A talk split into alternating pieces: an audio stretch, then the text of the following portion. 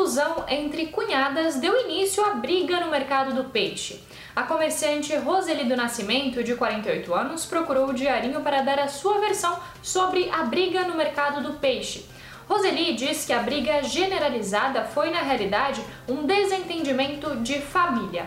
A diretoria de pesca apura os motivos da confusão que envolveu mais de 10 pessoas no meio-dia de quinta-feira.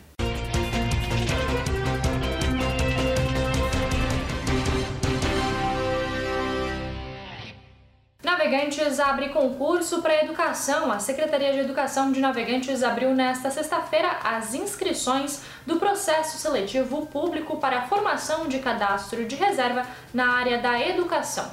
O edital é para vagas de caráter temporário para o ano letivo de 2022. As inscrições devem ser feitas através do site www.rboconcursos.com.br até o dia 23 de setembro. Festival de Música de Itajaí continua no fim de semana. A programação do 23º Festival de Música de Itajaí continua neste final de semana com apresentações regionais e mostra de videoclipes. O evento é totalmente online por conta da pandemia de Covid-19.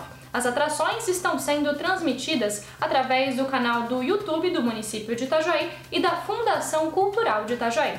Esses foram alguns dos destaques desta sexta-feira aqui na região. Confira mais em nosso site diarinho.net.